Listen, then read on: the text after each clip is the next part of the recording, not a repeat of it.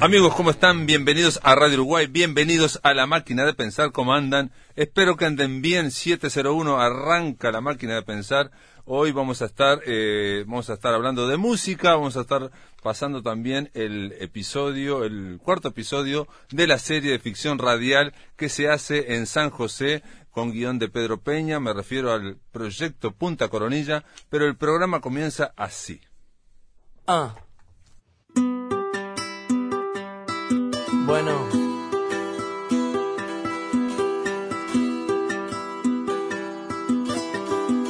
Yeah. Me gustan los instrumentos. Me gustan. Me gustan los instrumentos.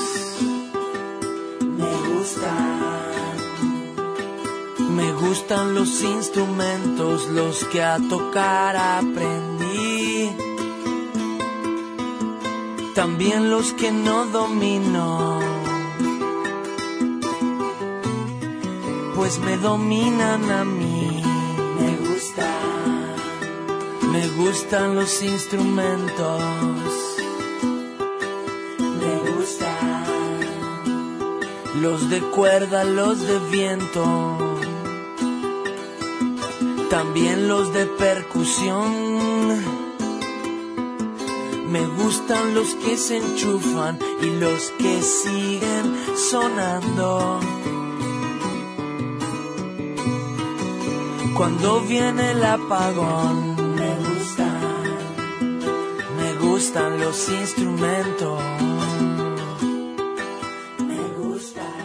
Bueno, basta de música, basta de música, basta de música porque del otro lado de la línea tenemos a Martín Buscaglia. ¿Cómo andás, Martín? ¿Andás bien? ¿Cómo estás, Pablo? ¿Todo bien por ahí? Todo bien, todo bien. Empezamos hablando de, eh, con Martín Buscaglia, estamos escuchando los instrumentos y Basta de Música, no me refiero a, que, quitar la canción, sino que Basta de Música es tu último disco. ¿Cómo, cómo, cómo, ¿Qué quiere decir Basta de Música? Ah, bueno, esa, la, la respuesta correcta es lo que vos quieras pensar o lo que puedas pensar, lo que tu mente te permita y te lleve a pensar. Esa es siempre la respuesta correcta, pienso. Sobre todo con algo como el título de, de un disco, que no es eh, que abarca el disco en sí, pero es otra cosa también. Lo pienso como como el ojo de una de una cerradura, como una pista, una contraseña para, para entrar con cierta guía a, a, un disco. Basta de música. Espero también que sea como un oxímoron y que el disco esté lleno de música. Claro, bueno, lo primero hay que decir con Martín Buscaglia que sigue la receta de David Lynch, que dice David Lynch, nunca explicar bajo ningún concepto. y bueno, es que es que hay cosas que no querés saber ni vos ni siquiera. ¿Viste? Yo por lo menos es así, me parece que mira, me, he dado cuenta, el disco salió hace hace hace poco, pero salió acá en Uruguay y también en España y en Argentina. Salió en todo el mundo porque lo escuchás online aunque estés en, en Wuhan, ¿no? Pero pero en estos tres tres tres lugares eh, es donde hay sellos moviéndolo y fabricándolo físicamente. Entonces estoy haciendo bastantes notas con estos tres, tres, tres países y, y al hablar me doy cuenta que le suelo dar un valor muy grande a las cosas que hay en el disco que son eh, toma uno. Toma uno me refiero a que te sentás en el piano y tocas y lo primero que tocaste es lo que se escucha en el disco o a mm. las letras que, que tienen frases que, que tienen una, una cuota grande de, de improvisación. Pero luego me di cuenta de que es una engaña pichanga eso, que más allá de que eso es lo que más disfruto, lo que más me, me alegra o me deslumbra a mí mismo, para poder hacer eso es que tengo que tener abajo todo cocinado y los cimientos preparados y las raíces bien hondas para poder eh, eh, jugar en esa cuerda floja sin miedo a caerme. Mm. Eh, yo supongo también que, digamos, este, en cada uno de estos países, España, Argentina o Uruguay, también te deben hacer este, distintos, eh, se deben interesar en, distintas cosas, supongo yo, o, no es así. es así, es así. Con una cosa que, que me pasa que es muy lindo, es con, pasa con varias cosas, es súper interesante, pero con, por ejemplo, con mi, ¿cómo decir?, estirpe, me pasa bien diferente en cada lugar ¿no? O sea, acá en Uruguay, eh, más o menos cualquiera que esté medio interesado, imbuido del ambiente cultural uruguayo, eh, sabe de, de que vengo de una familia que, que, hace tiempo que está metida en eso. Entonces, cuando empecé a tocar, me lo preguntaban, me, preguntaban a menudo cosas al respecto, y ahora ya hace tanto que toco que es más un dato eventual que puede salir o no en una conversación. Después es bien diferente en España, donde no tienen idea de esto ni, ni les interesa, entonces soy simplemente eh, un músico más. Fue muy lindo cuando empezó a irme bien allá, eh, por eso mismo para mí, fue como, pa, ser nada y ahí arrancar. Y en Argentina es lindo que está en un punto medio eso, que es que que saben un poco sobre mi viejo y todo eso, más a raíz mía, a raíz del disco que, el libro que sacó Macachín, a raíz de cosas que he comentado, a raíz de del uruguayismo creciente que, que hay desde hace ya un par de décadas allá. Y con Eduardo Mateo también, ¿no? En bueno, claro, en Argentina hay como un, hay una sección de uruguayófilos que saben mucho sobre música y literatura uruguaya y eso sí conocen todo el lado más de, de la bohemia de los 60 uruguaya y hay toda otra parte que no, que es más virgen al, al respecto. Esa es una de las diferencias que hay en cada lugar, pero hay pero hay muchas más, ¿eh? hasta en los temas que eh, en los que se fijan más, en los temas a los que les prestan eh, atención, es, es muy interesante como en cada país se fijan en cosas diferentes. Yo me imagino también que en el caso de España, digo, no sé si tu entrada con España tiene que ver con ese, esa amistad, con ese vínculo, más que amistad, con vínculo creativo que tenés con el gran Kiko Veneno, ¿no? Fuiste uno de los productores de su último disco, que el disco, mm, eh, bueno, lo entrevistamos aquí en la máquina de pensar, Kiko Veneno, y es un disco que por suerte fue como el renacimiento o el otro, el, el, tercero o cuarto resurgimiento de Kiko Veneno, que cada tanto vuelve y, ahora volvió. Es un fénix. Mm, recurrente. Exacto. Sí, sí, sí, pero sabes que no, que la entrada en España y la conexión con Kiko fue luego de que yo ya, ya estaba tocando allá, fue por otro lado. De hecho, el momento es una cosa íntima, pero el momento en que nos conocemos, quizás él no se acuerde tanto, pero yo lo recuerdo claramente, porque me, yo iba a ir a, presentarme, ¿viste? A decirle, mira, hola Kiko, soy músico que realmente he tocado, sos de las personas de las que más canciones he tocado en mi vida. Y cuando me, me acercaba, él me me vio y me dijo, Martín, ¿cuánto hace que te quería conocer? El loco ya curtía mis discos, sobre todo el, segundo y el tercer disco, Plácido Domingo y el Evangelio, cosa de, que, de la cual yo no tenía ni idea. Entonces fue un, fue un momento especialmente emotivo. Y al mismo tiempo, siempre vi estos encuentros con...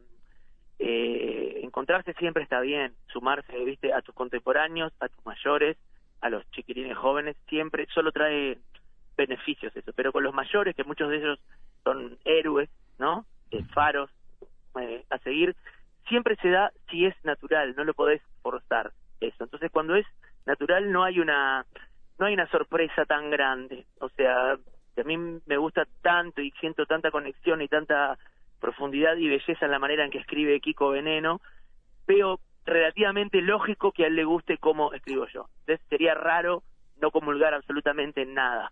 ¿Ves? Porque vas por por senderos eh, eh, con un paisaje similar. de acuerdo. Por, por, eso yo te, en realidad te mencionaba lo de Kiko Veneno porque tiene que ver, supongo yo, que, digamos, a la gente que le gusta Kiko Veneno, a la gente, vos estás con mi, digamos, están en el eh, en espacios similares, si se quiere, o hay una cierta afinidad, que no, no creo que la haya, por ejemplo, con Jorge Drexler, por decir algo. por más que, exactamente. digo, a la gente que, los españoles que gusta Jorge Drexler, quizás, digo, pero son suposiciones míos, están, viste que el, el, campo de la música es muy variado, muy rico, digo, ¿no? Por el campo de la música es, es, es infinito, es más grande que, que cualquier músico. Por eso los músicos más, eh, los más, los más divinos para mí, los que hay que seguir, no seguir haciendo lo que ellos hacen, sino entendiendo por qué hacen cosas o intentando entender. Cuanto más veteranos se vuelven, siguen deslumbrándose y haciendo otras cosas, como Kiko, como Kiko, ¿entendés? El loco, disco último que sacó es en el que yo laburé con él, de una cosa, una gran pátina electrónica de teclados y de máquinas de ritmo y de cosas, cuando él podría fácilmente quedarse haciendo sus rumbas rockeras que le salen increíblemente bien y quedarse cómodo en eso, ¿viste? Lo ves en Nuevo Fatoruso, lo ves en la trayectoria de un Leonard Cohen. Estoy pensando en grandísimos artistas que son o que llegaron a ser veteranos y que ves en la trayectoria cómo fueron cambiando, sin perder nunca una, una esencia, pero interesándose en, en nuevas y nuevas eh, recovecos que tiene sí sí tratando de renovarse o más que nada eh, no repetirse. En para vencer vos en el que es el segundo tema que vamos a escuchar la segunda canción de basta de música vos decís en, en un momento em, que resucitar debe ser doloroso o algo así. Es todo lo que hay que hacer. Tengo el piano cambiando todo lo que hay que hacer para dejar de ser resucitar debe doler, porque quieres hacer lo que ya quise hacer, y eso ya lo sabes. Ahí va. Ahí va, ahí va. Y, y este, digo porque en Para Vencer eh, hay algo de lo que estamos hablando ahora, ¿no? El mm. tema de seguir siendo, ser, no repetirse. Bueno, sí, salir de atrás, arranca, viste, eh, andar, eh, salir detrás de uno, eh, y así dejar atrás a uno, eso es lo que tiene de bueno el viaje, viste también, ¿no? Salís a, para empezar, de, para encontrarte a vos, pero al mismo tiempo te dejas atrás a vos, te vas este, y, por, y, el, y el ejercicio de, de intentar dejar de ser vos, o sea, llegando a un lugar nuevo, sabiendo que es imposible, de que más bien sos como un chicle, que te puedes tirar muy lejos, pero siempre vas a estar conectado con lo, con el lugar de donde, con el lugar y con el tiempo de donde, desde, desde el cual saliste. Eh, y después, eh, justo con este disco, mira, eh, toco toco el piano más que nada en el disco. Este bueno, y haces un tema totalmente, una canción totalmente instrumental, digamos, ¿no? Sí, claro, este, pero esas cosas que a veces, a veces, mira, en estas charlas que he tenido, a veces mm. te preguntan, bueno, ¿hiciste eso de no tocar tanto o casi nada la, la guitarra o, el bajo, que son los instrumentos más habituales? eh, como para correrte de tu zona de confort y eso y no no lo veo así para nada. Entiendo entiendo que esa es una explicación pero en realidad la zona más confortable es la zona nueva es la que no conozco porque la que ya conozco eh, como ya lo sé hacer justamente me distraigo si vuelvo a hacer lo mismo. ¿ves? entonces para para no perder el foco tengo que estar haciendo algo nuevo que no domine de, de el todo bueno, eh, digamos, aquí hay como una especie de declaración de principio. En la, digo, en todo disco, el primera, la primera y segunda canción o la última suelen ser, digo, por lo menos para mí, yo pienso que siempre que los músicos las eligen o el productor también eh, mete la cuchara y en los instrumentos hay como una especie de, de declaración en, este, en este sentido, ¿no? Sobre los instrumentos, la relación con los instrumentos, el tema de dominar un instrumento o cuando tocas mal o no tocas tan bien, el tema de que ese instrumento te domine a vos. Te domine a vos, loco. Te podría hablar eh, más tiempo del que tu programa dura eh, al respecto. primero te digo que sí. Pará, pará, pará, pará. yo te quería decir dos cosas. En los, en los instrumentos, una declaración de principio en torno al vínculo con, el, con los instrumentos, con la música. Y en Para Vencer, una declaración de principio de hay que seguir siendo, hay que ser eh. otra cosa. todo eso es adrede. sí. Claro, no, y decías, el, el, último tema también está hecho, o sea, yo sabía cuál era el primer tema y sabía cuál era el último, que habla sobre la vida de, eh, la vida en general, pero la del artista y la del músico. Sí, sí, la comedia. En, particular, la comedia, exactamente. Jamás le hubiera puesto la, la tragedia, me hubiera dado vergüenza ponerle la tragedia. Eh, y claro, el error, como vos hablabas sobre el error, que tiene que ver, no, no existe el error también, es una cosa que lo vas aprendiendo, es muy relativo, es depende el, a lo, que vos le pongas alrededor a algo, eso define si ese algo es un error o no. De hecho es algo que, que todo músico en el fondo sabe. ¿viste? Si vos cometés un error, lo, lo que tenés que hacer es repetirlo tres, tres veces más. ¿viste? Si lo haces cuatro veces, ya es un, es un arreglo. Y eso funciona para todo, no solo para los sonidos, sino para, para las palabras, bueno, que también son, son, son sonidos, claro. claro. Pero esa relación con lo con lo más grande que uno, para mí es importante. Enfrentarte, viste, a un, a un maelstrom, una, una, una, una, cosa así, algo que te, que te asuste un poquito, pero que vos te sientas con el coraje y con las herramientas para enfrentarlo sabiendo que eso es más grande que vos. Claro. Este, lo que pasa es que todo es una combinación siempre de talento y de temperamento. y a veces hay ah. gente que tiene mucho temperamento y poco talento y viceversa. Muchos se confunden y piensan que primero, dice Martín Buscaglia, Buscaglia tiene que, el músico tiene que tocar mal para después llegar a tocar bien. En realidad el músico tiene que tocar bien para luego de eso llegar a tocar más allá del bien y del mal. Sí, bueno, eso mismo que dije, lo suscribo en este momento. Bueno, vamos, vamos a hacer una pausa, pero vamos a escuchar para vencer esto que yo digo que es una especie de declaración de principio. Obviamente, eh, en realidad lo estoy diciendo eh, no exactamente así, pero digo, la idea de que el artista, en este caso Buscaglia, tiene que eh, seguir siendo, ¿no? De decir, no quedarse nunca en un lugar este, fijo, ¿no? No quedarse nunca en, a la sombra, ¿no? Siempre salir a la intemperie. Así es, siempre y cuando esa sea tu verdadera esencia, algo que también vas descubriendo. Me refiero que tu verdadera esencia puede ser quedarte a la sombra, como hizo Atahualpa Yupanqui, le dedicó una vida a tocar unas milongas nada más y nada más. O yo, Gilberto, le dedicó una vida a tocar la lota de Ipanema. Tampoco está mal, podés llegar al lugar eh, muy lejano, quedándote quieto tocando la misma nota siempre, siempre y cuando esa sea tu verdadera esencia. Si no, se nota. Muy bien, vamos a escuchar Para Vencer de Martín Buscaile. A la vuelta seguimos conversando con Martín. Andar, salir, detrás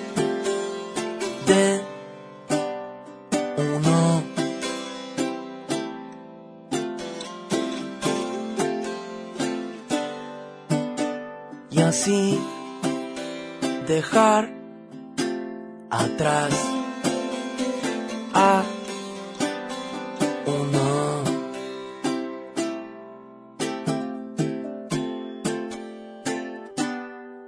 Todo lo que hay que hacer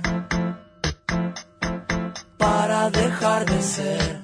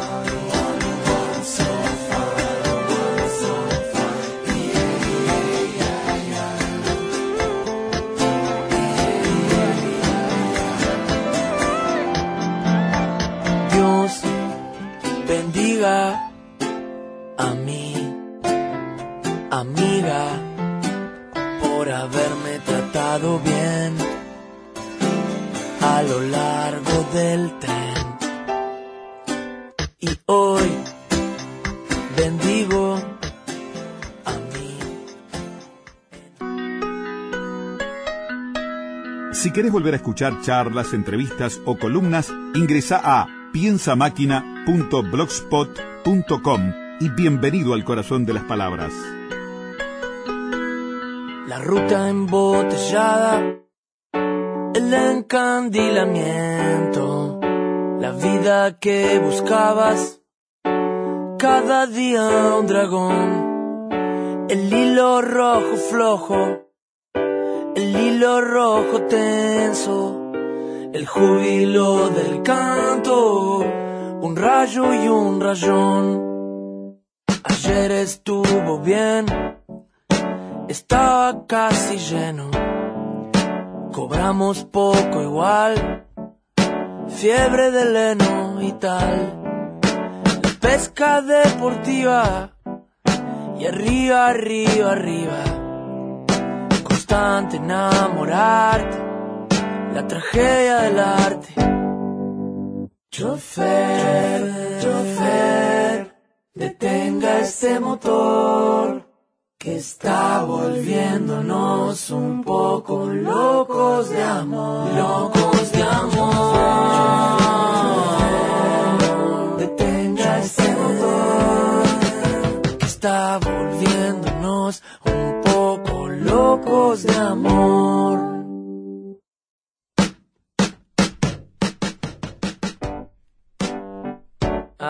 Bueno. Acá estamos, grabando, piano y batería. Día de invierno y sol, frío, calor interior. Terminando el disco en otro hemisferio. Ah, otoño y primavera, mi hogar. Ah, intuyo, espero que estemos sintiéndonos igual. Bueno, estará La Comedia, es la canción que cierra el disco Basta de Música de Martín Buscaglia. Estamos conversando vía telefónica, bueno, porque estamos en pandemia, si no, estaría aquí en el estudio. Martín, este, em, este tema, esta canción, tiene que ver con los músicos, con el arte, con la idea. Mm. A mí no tiene nada que ver, pero me hizo acordar a una canción de Víctor Manuel que es el blues del autobús. Es simplemente, pero hay miles de canciones que están dedicadas a eso, digamos, ¿no? A, a por qué se hace eso y nadie sabe por qué, pero bueno, que están todos cansados, en fin, pero siguen una y otra vez. Pero seguís y el deslumbre que tiene y el lado más eh, desgarrador tiene, y, eh, incierto, y el agotamiento que que inevitablemente tiene que traer, quien tiene que traer el que te sea dado un momento de, epifanía tan a menudo como como como es como es una posibilidad que tiene el arte en general y la música en particular, la música lo tiene de un modo muy cotidiano, esa posibilidad, ¿no? Eh, porque das conciertos, porque puedes... Directo, ¿no? Por claro, es como si editaras un libro todos los días y lo leyera alguien enfrente tuyo todos los días y, es imposible. Y, te, hiciera, saber lo que le pasó, claro. Eh, eh, la música en eso tiene, tiene esa posibilidad, pero obviamente vos tenés que ofrecerle algo algo a cambio. ¿Ves? Eso no es no es gratis. Claro, claro, claro. No, y también está el tema de, de, que en, el fondo no se sabe exactamente, digamos, aquí hay una tragedia, hay una comedia, la, canción se llama La Comedia, incluso este eh, hay una, una visión como muy uruguaya, ¿no? O sea, de repente hubo, mucha gente, pero no no, no, no, se, no se recaudó casi nada, en fin, esas cosas que pasan, espectaculares, ¿no? Este, eh, sí, exactamente. Cada día un dragón. Cada día un dragón, exactamente, exactamente. Hay algo que pasa también, y te lo pregunto, Martín, porque vos haces unos shows que, eh, digamos, que van más allá del disco, van, más allá de las canciones y que por eso es muy difícil de contarlo en la radio o eh, escuchando el disco. Por ejemplo, hay una canción, eh, yo ahora voy a contarle a los amigos, este, de la máquina de pensar, que yo fui a ver a Martín Buscaglia allá en el ciclo Cuerdas, exactamente hace un, ah, año, en, mayo del año pasado estaba, es verdad, estaba sentado aquí en este estudio y yo te estaba entrevistando, me fijé que es el 5, el 6 de mayo y hoy estamos, no, el 6 de mayo, no, el 9 de mayo, hace, faltaban dos días para que se cumpla un año y estás en ese ciclo con eh, Ibarburu, ¿no?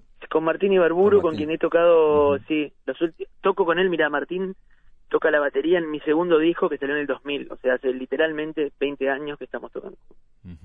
Y bueno, y ahí se produjo, bueno, se producen, em, vos lo haces también, eh, lo sacás de su zona, digamos, mm. a Martín y lo haces hacer cosas que, este, que, que, bueno que él se presta digamos y, y, este y hacen eh, payasadas hacen de todo un poco que es parte de esa música parte de todo el show pero hay, hubo un momento en el show, y eso lo quiero contar a los amigos de la máquina de pensar, que Martín Buscaglia se puso a contar, este, antes de la canción, se puso a contar la anécdota que eh, originó esa canción, ¿no? Y, y, lo empezaste a narrar, y era una narración, y yo empecé a escucharlo, dije, pero esto es una historia que puede ser, pa, puede ser para una novela corta, puede ser una novela, no sé qué, y de repente terminaste esa, esa, esa introducción que era larga, una narración en torno a esa canción, y cuando cantaste la canción, el efecto que tuvo sobre mí fue muy diferente, digamos. Yo no puedo decir exactamente, pero sé que pensaba, eh, por ejemplo, cuando uno narra bien algo, el otro no solamente se entera, sino que lo va visualizando, lo va viendo, ¿no? Y yo, en este caso, que es en, el, en la canción Leroy, este, eh, estaba viendo eso, estaba viendo todo lo que estabas contando. ¿Puedes contar cómo fue que nació la canción Leroy? Sí, te hago una versión resumida. Mm. Eh, yo estaba en, en Italia, eh, vi, viviendo un tiempo corto con una novia que tenía, compartían apartamento con, con otro amigo. ¿En Roma? en Roma. Y viene un vecino y nos dice una noche, que no quieren venir que esta noche toca Leroy. Ah, nos miramos, no nos decía nada el nombre Leroy, pero como estábamos ahí divagando, dijimos, sí, dale, vamos, obvio.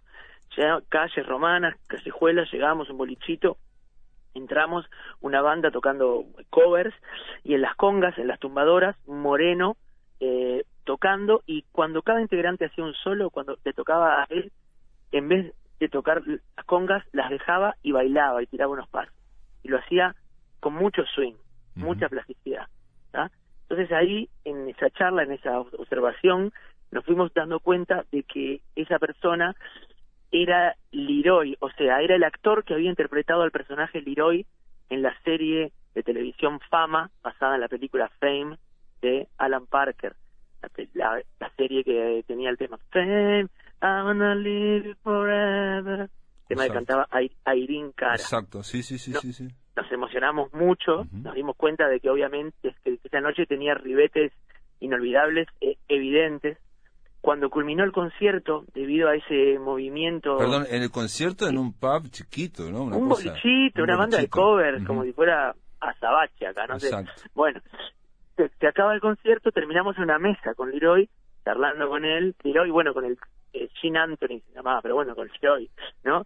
Expresándole nuestro nuestra admiración, explicándole cuán cuán grande había sido su, su influencia en nuestras vidas. Claro. Un ícono, ¿no? Sí, no estaba bien ya.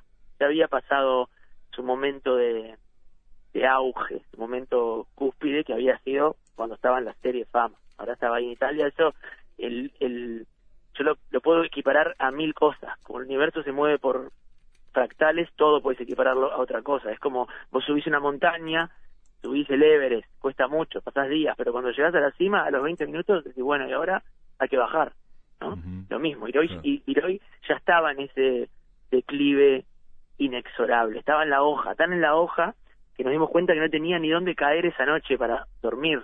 Entonces nos miramos con mi novia, con ese amigo, y dijimos, vos, mirá, Leroy, en casa hay un sofá en el living no hay, ningún problema que te vengas con nosotros. la cuestión es que nos volvimos a las mil a casa con Leroy, a dormir.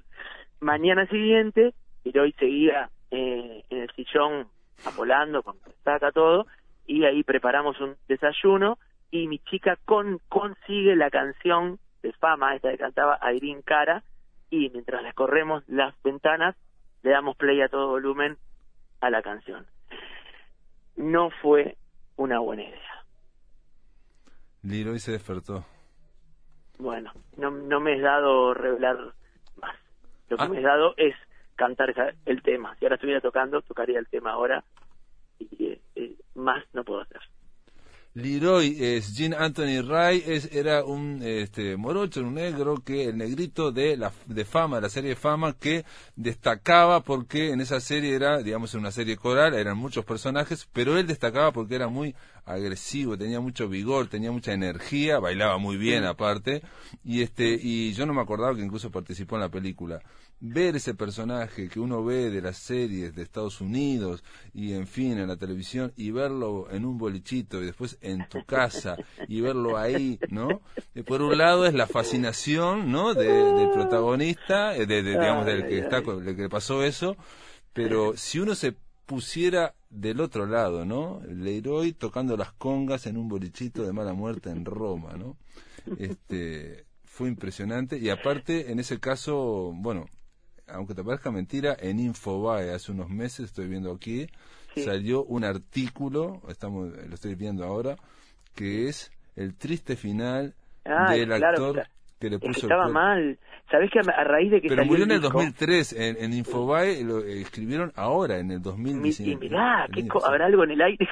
Sus vidas y sus sueños eran similares al de su personaje de ficción. Él mismo era un hombre un nacido en ¿Sabés que me, me, mandó un, eh, un mensaje una, una mujer, ahora que salió el disco, salió hace un mes, de Polonia, contándome una historia no similar, pero equivalente, o sea que también se había encontrado con Leroy, se ve que era un personaje de la noche Destroy eh, italiana. Eso es lo que le da un ribete más curioso todavía que sea en, en Italia. Pero me escribió diciendo vos, yo también me lo encontré, no sé cuánto. Después, lo que pasa en esto, no sé si vas a poner el tema o no, pero lo que sucede con esto es que me he dado cuenta también de cómo, cómo puede ser un mal ejemplo hacer una, una canción así. Porque te puede dar la, la impresión de que vos podés contar cualquier historia que te pasó y hacer una canción con eso instantáneamente y como hablábamos en un comienzo, que yo te decía todo el valor que le doy a los momentos improvisados y toma y toma uno.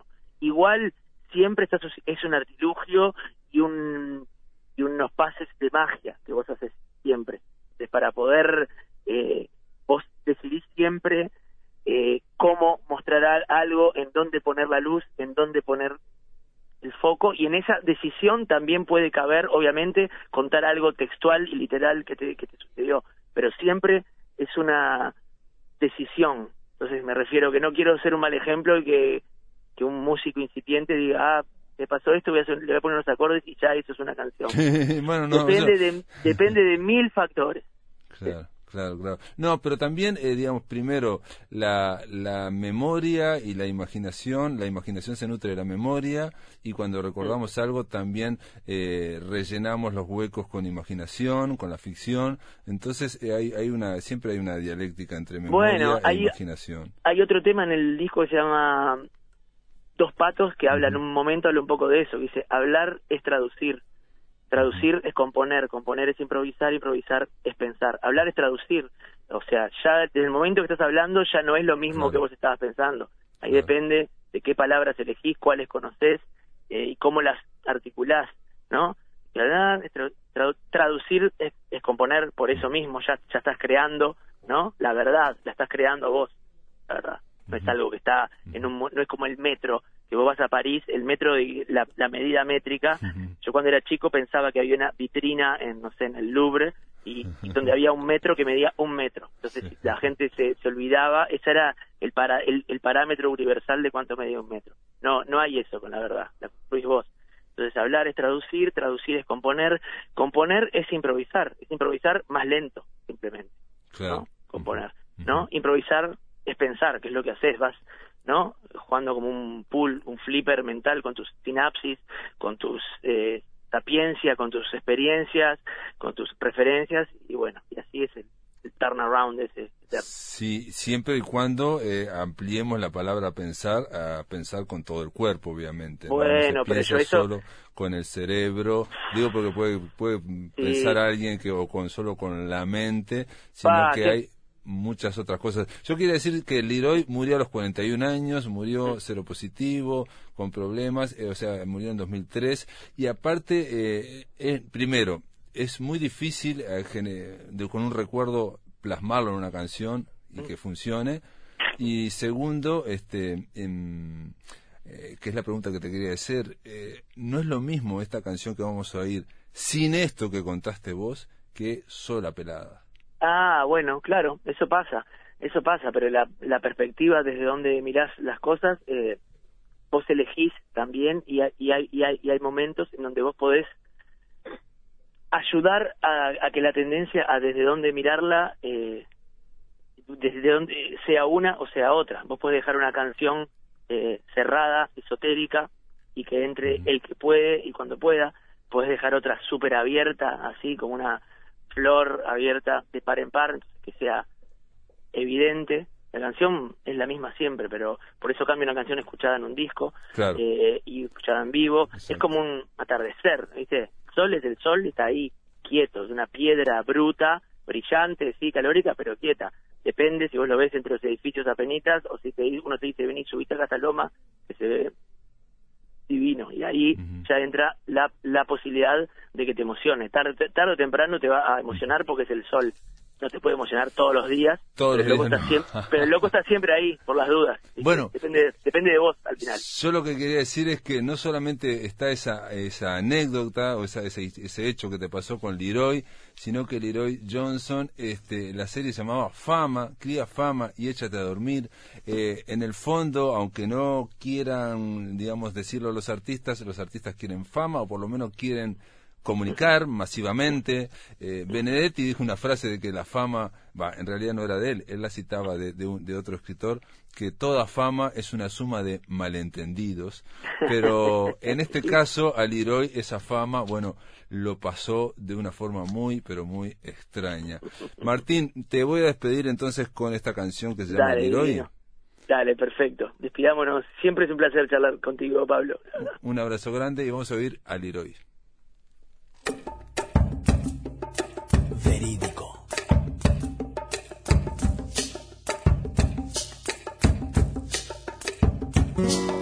Nuestra historia comienza en Italia, donde un tiempo de vida pasé. Cuna de Nanni Moretti, Jacobiti y mi abuelo Fred. Estaba esa noche en mi casa, con mi novia pasta amasábamos. Cuando un vecino gritó en la ventana, vamos que hoy toca Leroy. Leroy, Leroy, la la la se echó a dormir. Ay, Leroy. Así fue. Leroy, Leroy, la la la la. Leroy hizo fama y se echó a dormir. Ay, Leroy. Llegamos a ver un concierto de covers en un bolichito de allá. Por cierto, yo no tenía de quién tocaba. Y cuando ingresé grande fue mi emoción al ver en las congas de Vince de Short tocando al mismísimo Leroy de fama, la serie de televisión. Leroy, Leroy, la la la la. Leroy hizo fama en Central.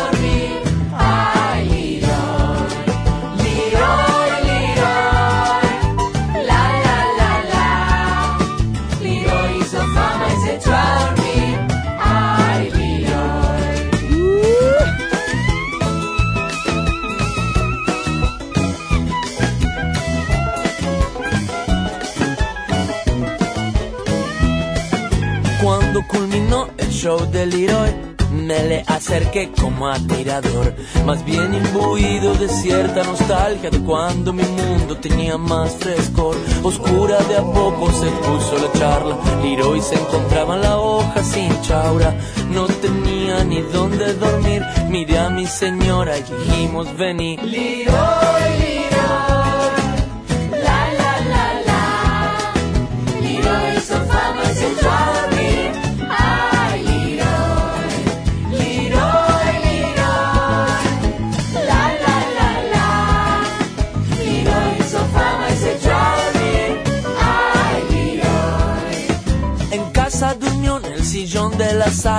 por la mañana seguía knockout. Fue cuando mi amor, sin mala intención, a todo volumen puso la canción de Irene Cara. Y cuando sonó, si vieras tu cara de espanto, Leroy, tirándote el pelo, dantesca visión, huiste gritando el horror, el horror.